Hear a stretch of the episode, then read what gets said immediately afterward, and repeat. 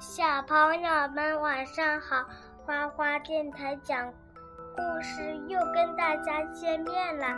今天我们要讲的故事是《植物大战僵尸二》科学漫画的宇宙卷。故事的名字叫做《太阳大还是地球大》。嗯嗯，雨果果小朋友，你跟大家说一说你这几天上学的感受如何呀？啊，你觉得学校好玩吗？不错吧？还不错啊，是吧？好啦，小朋友们，现在呢，果妈给大家讲一讲太阳大还是地球大。太阳，嗯，这个坚果呢，抬着头说：“嗯，太阳看起来真小啊，还没有我们居住的地球大呢。”旁边的豌豆射手说：“你别无知了。”太阳的直径啊，是地球直径的一百零九倍，啊，可是看起来真的很小啊！啊，那是因为距离太远才感觉这样的。啊，距离远就会看起来小吗？坚果又问。哎，豌豆射手流一滴汗。那是当然，你不懂常识吗？无知。第二天。这个房间里面传来了尖叫啊！怎么回事？那个坚果在问。豌豆射手很生气地说：“我放在冰箱里的冰淇淋是你偷吃啦吧？”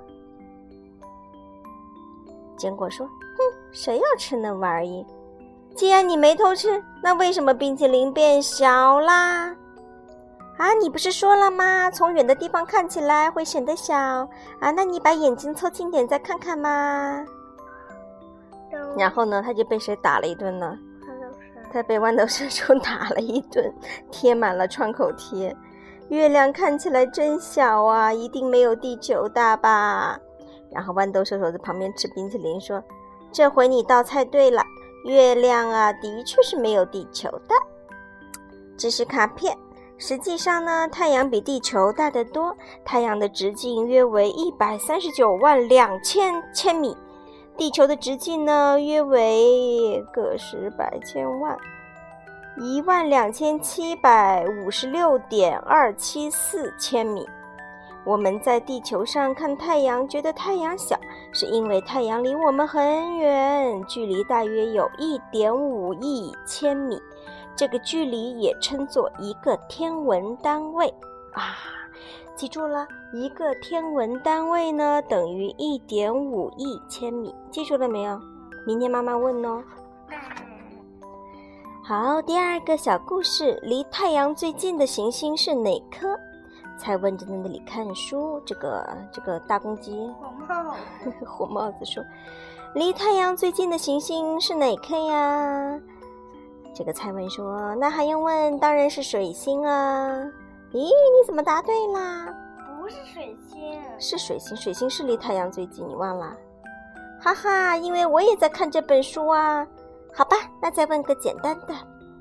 啊，蔡文很得意地说：‘继随便问吧，我都会在这本书中找到答案。’好啊，太阳和水星之间是什么啊？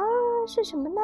我怎么找不到答案呢？翻翻翻翻翻翻翻翻，太阳和水星之间不就是盒子吗？是不是啊？太阳和水星中间是哪个？盒子。它这个脑筋急转弯。你看，太阳和水星，那太阳和水星中间是什么？就是个盒子，对不对？它是，它是那个脑筋急转弯的问题。水星呢是太阳系八大行星中最靠近太阳的行星，由于水星就在太阳的眼皮底下，因此在水星上观察到的太阳大小会超过地球上的两倍。水星白天的表面温度可达四百二十七摄氏度，而到了晚上呢，又会骤然降到零下一百七十三摄氏度。好了，今天我们的故事讲到这里，好吗？跟大家 say good night。